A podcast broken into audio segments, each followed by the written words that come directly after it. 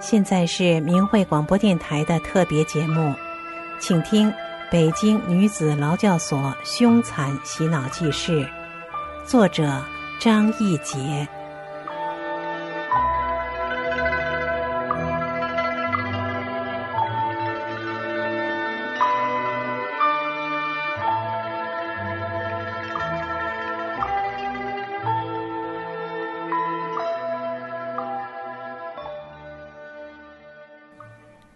本文的作者张义杰，原是经贸部的处长。两千零一年三月，因为坚持修炼法轮大法，被判一年半劳教，关入北京女子劳教所三大队。在劳教期间，遭到凶残暴力洗脑。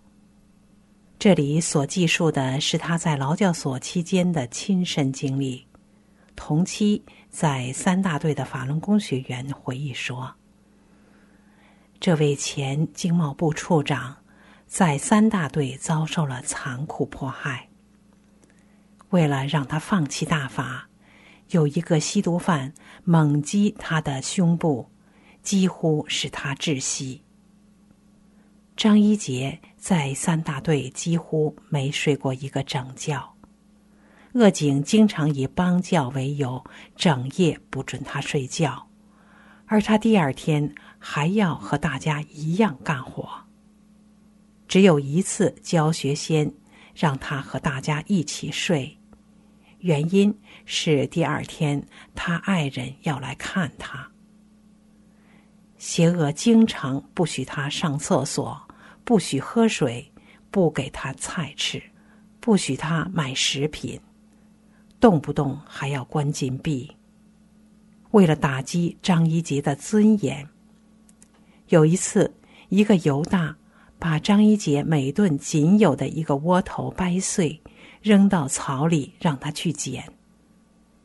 为了给他施加压力，教学先强迫全队一百多名学员，在寒冷的冬天集体在捡道里站到深夜。然而，这一切没有改变张一杰对大法的坚定信念。张一杰进来时年轻漂亮，可经过一年多的折磨，他苍老了许多。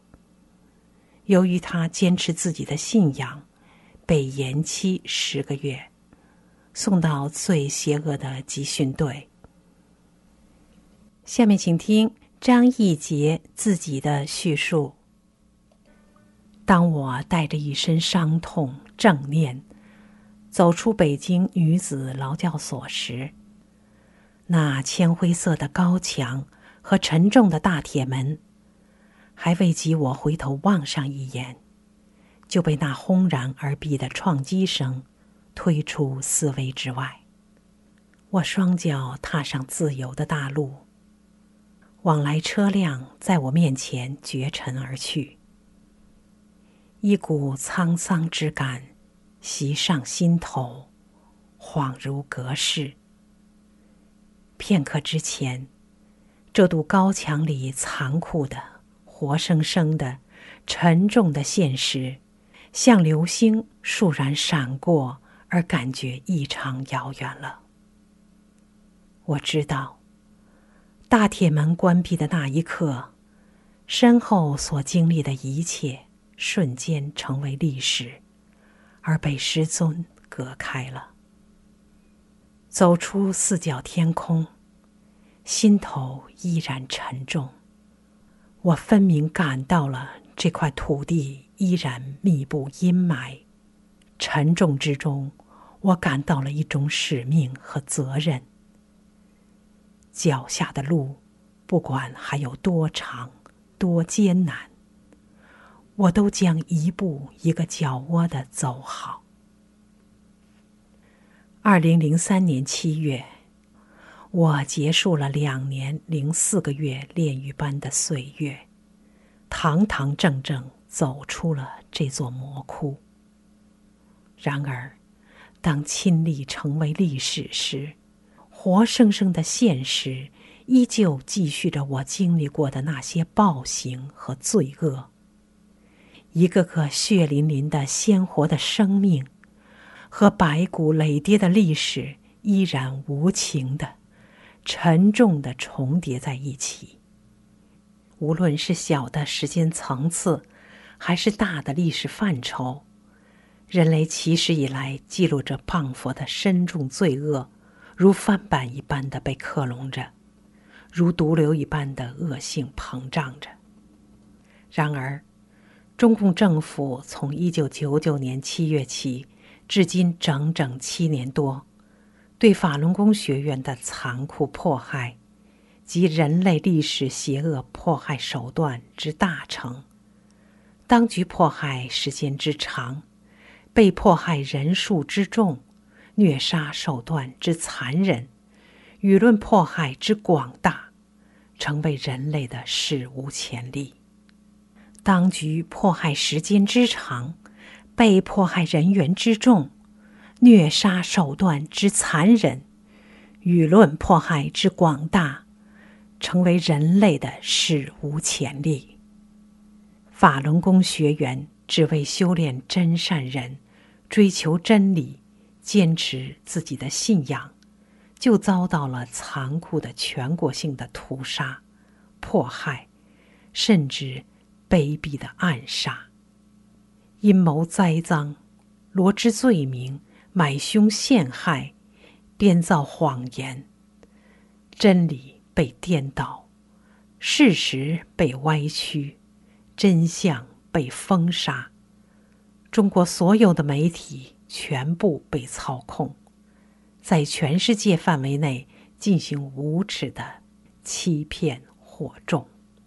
一亿修炼人的正信遭到扼杀，精神和肉体受尽摧残，家小株连无数。全国范围内，无数的法轮功学员被非法抓捕、拘留、劳教、判刑，受尽各种酷刑折磨。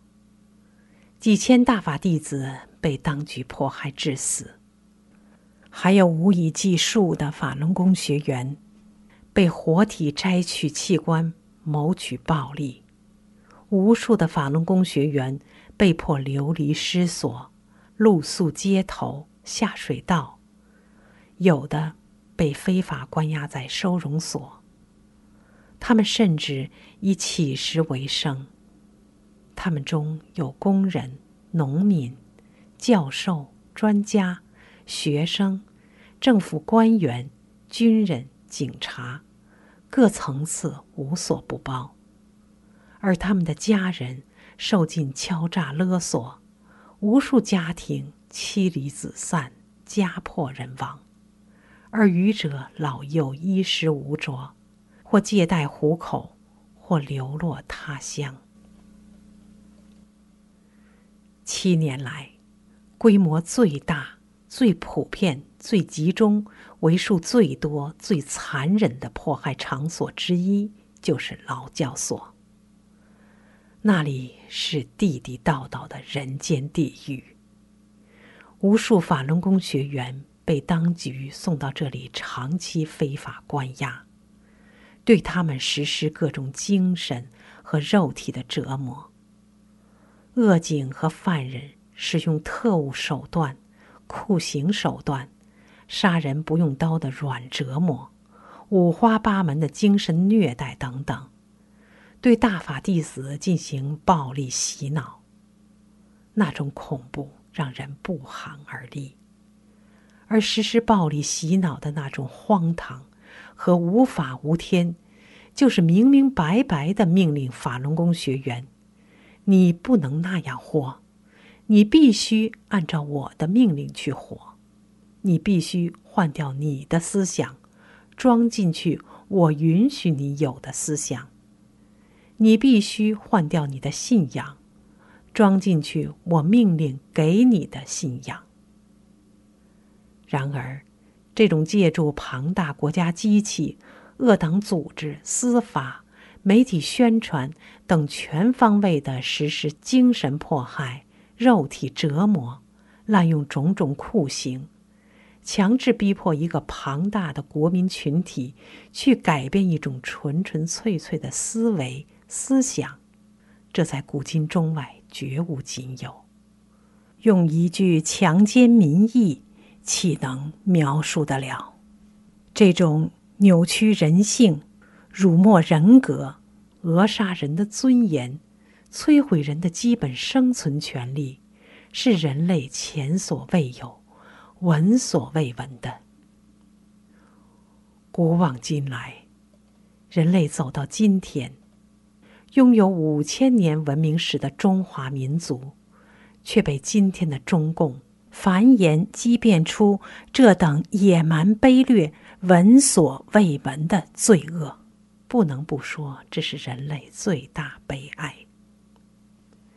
正性无存，良知泯灭，人性堕落，十恶俱全。这是中华民族难以承载的奇耻大辱。天理昭昭，法网恢恢。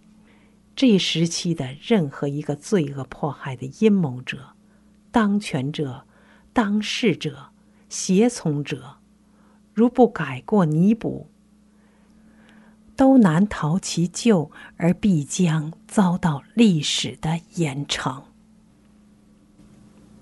从劳教所正面闯出之后。一股强大的动力，一次次驱使我提起笔，记录下我的那段经历。对往事的回忆，使我感到一种刻骨铭心的痛楚。现实所处的环境，又使我对以往挥之不去，而越发感到了一种责任。我出来以后。至今依旧遭受单位和居家两处的监控，我的计时揭露受到种种的干扰，我写写停停，停停再写，努力排除各种阻碍，记录下我在劳教所所亲身经历被迫害的些许片段，仅仅是片段。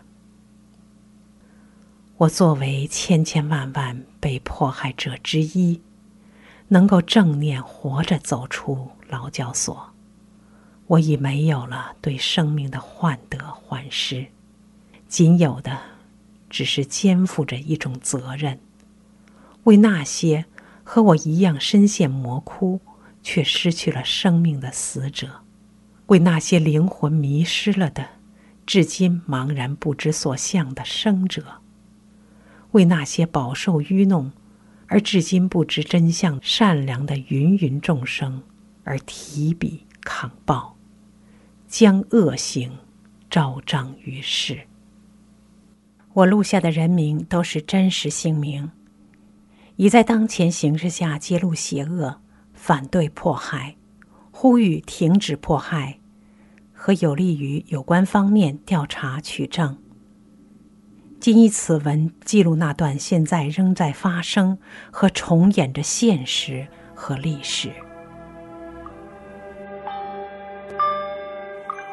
听众朋友，现在您收听到的是明慧广播电台的特别节目《北京女子劳教所凶残洗脑记事》。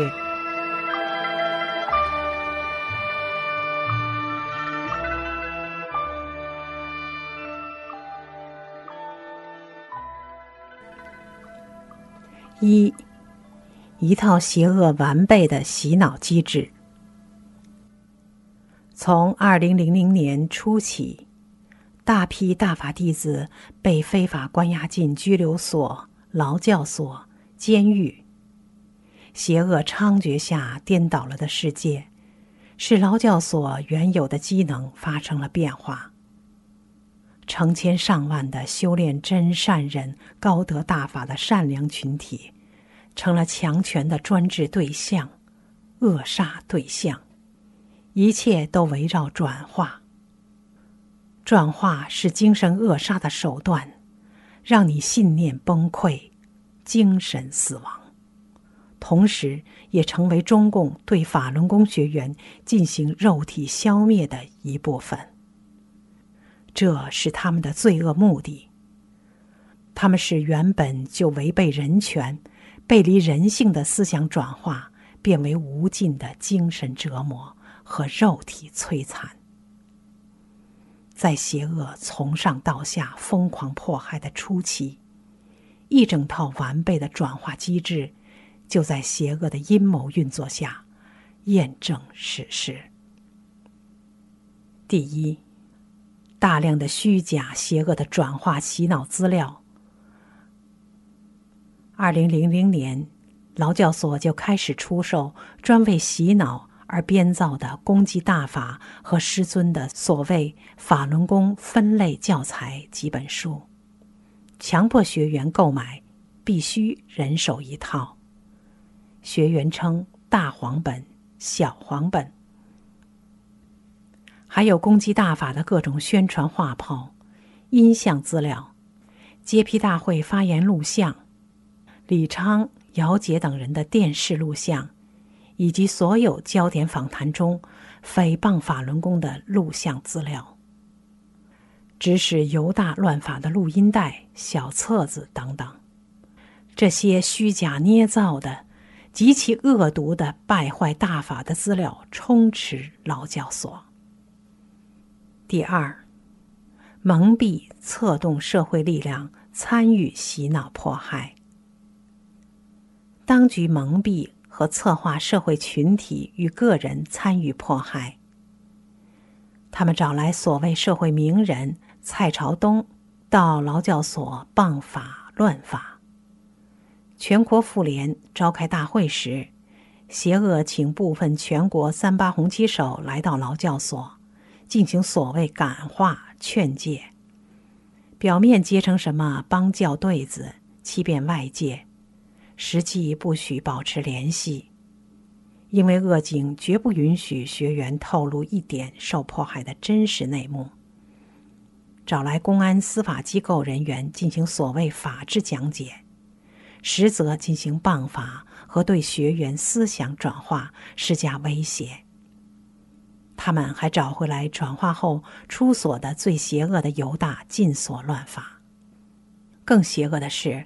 他们责成没有转化的大法弟子的单位停发其工资，或开除工作，断绝经济来源，使全家人生活无着落，胁迫其转化，威胁蒙骗大法弟子家人亲友到劳教所去哭闹、跪求、辱骂、撞墙、要挟离婚等等，以种种卑鄙的手段从精神上摧残施压。第三，步步紧逼的转化程序。这个转化程序相当邪恶，它一环扣一环，步步紧逼。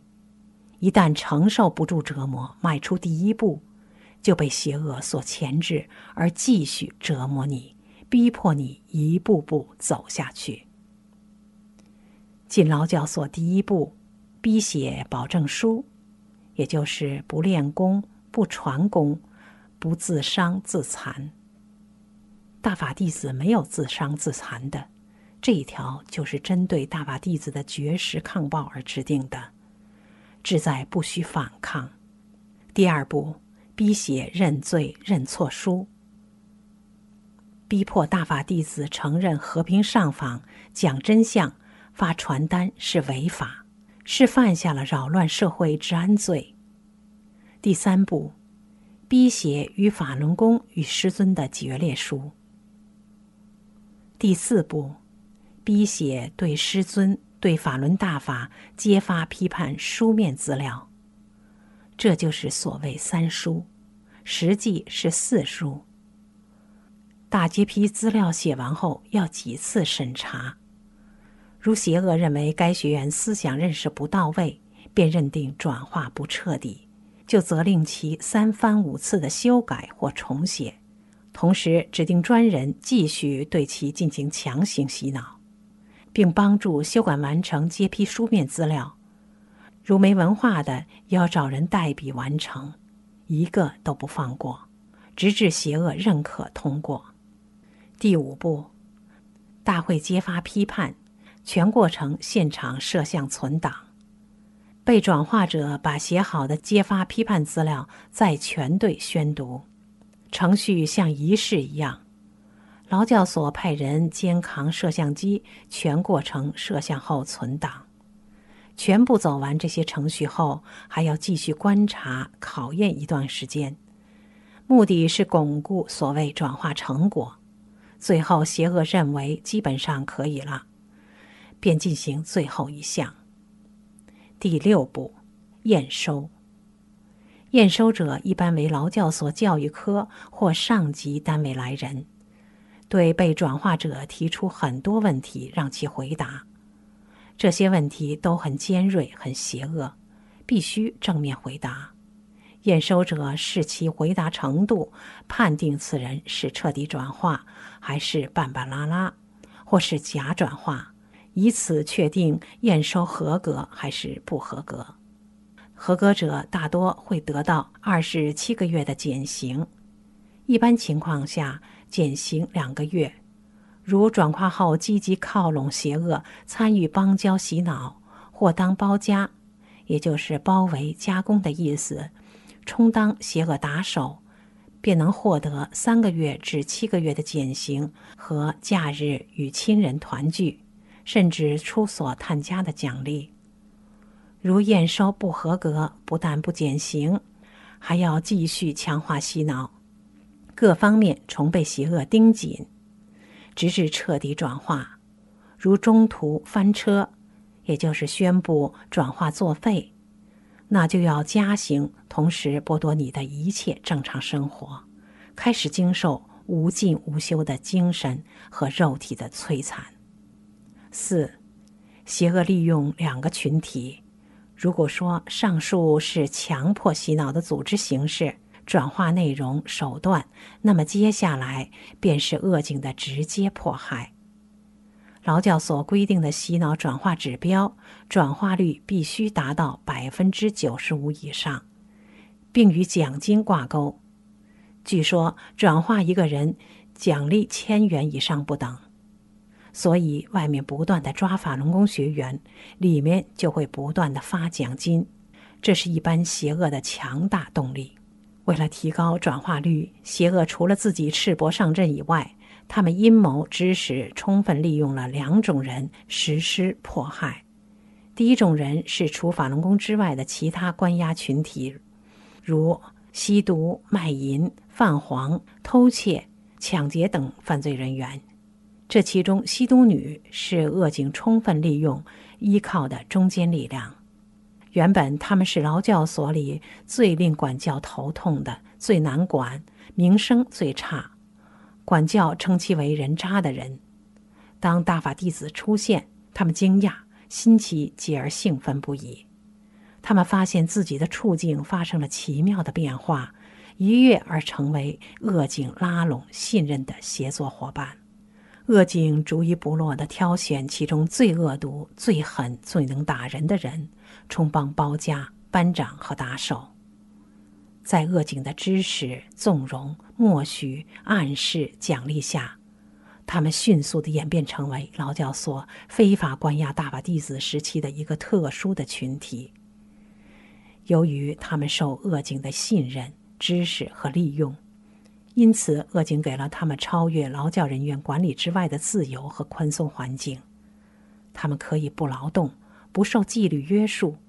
不管何时想吃就吃，想睡就睡，多吃多占，偷拿截留，扔掉大法弟子的物品，打人骂人，搞同性恋等等无恶不作，是彻头彻尾的在恶警撑腰下的牢头狱霸。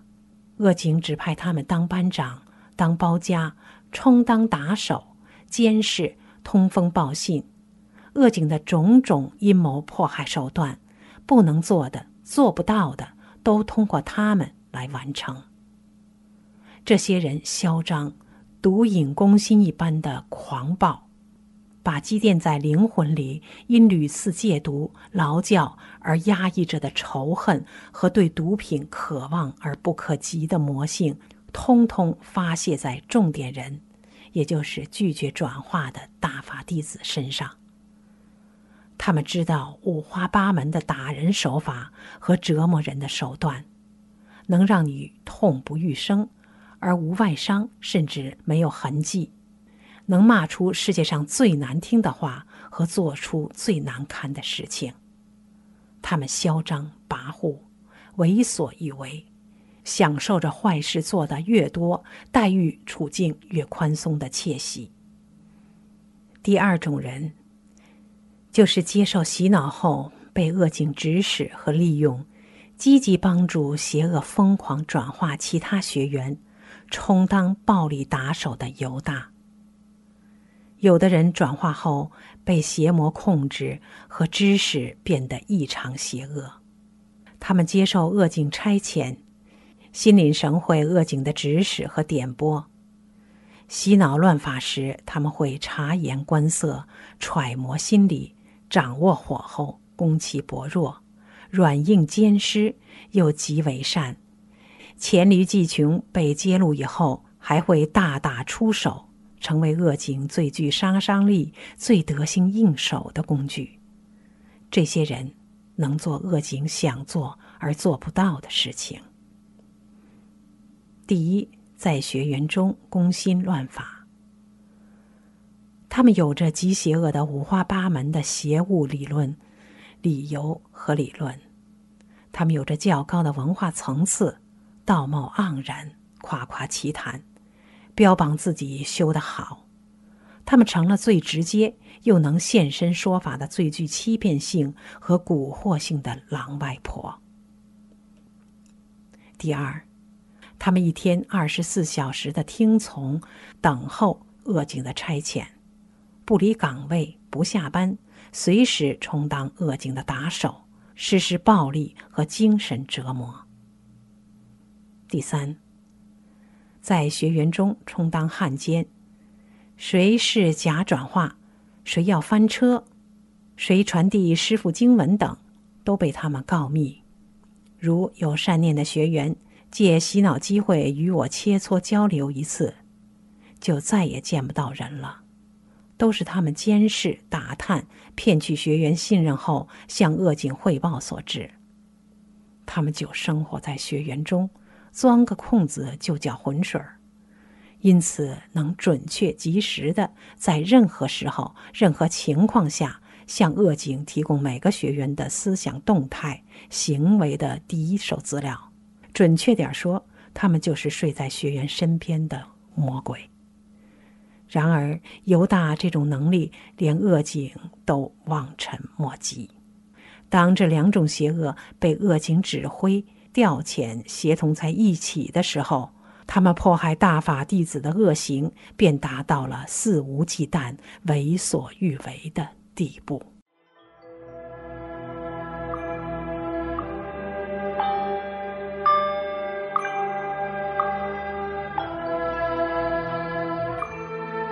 听众朋友，刚才您收听到的是张义杰写的《北京女子劳教所》。凶残洗脑记事，今天就为您播送到这里，下次节目再见。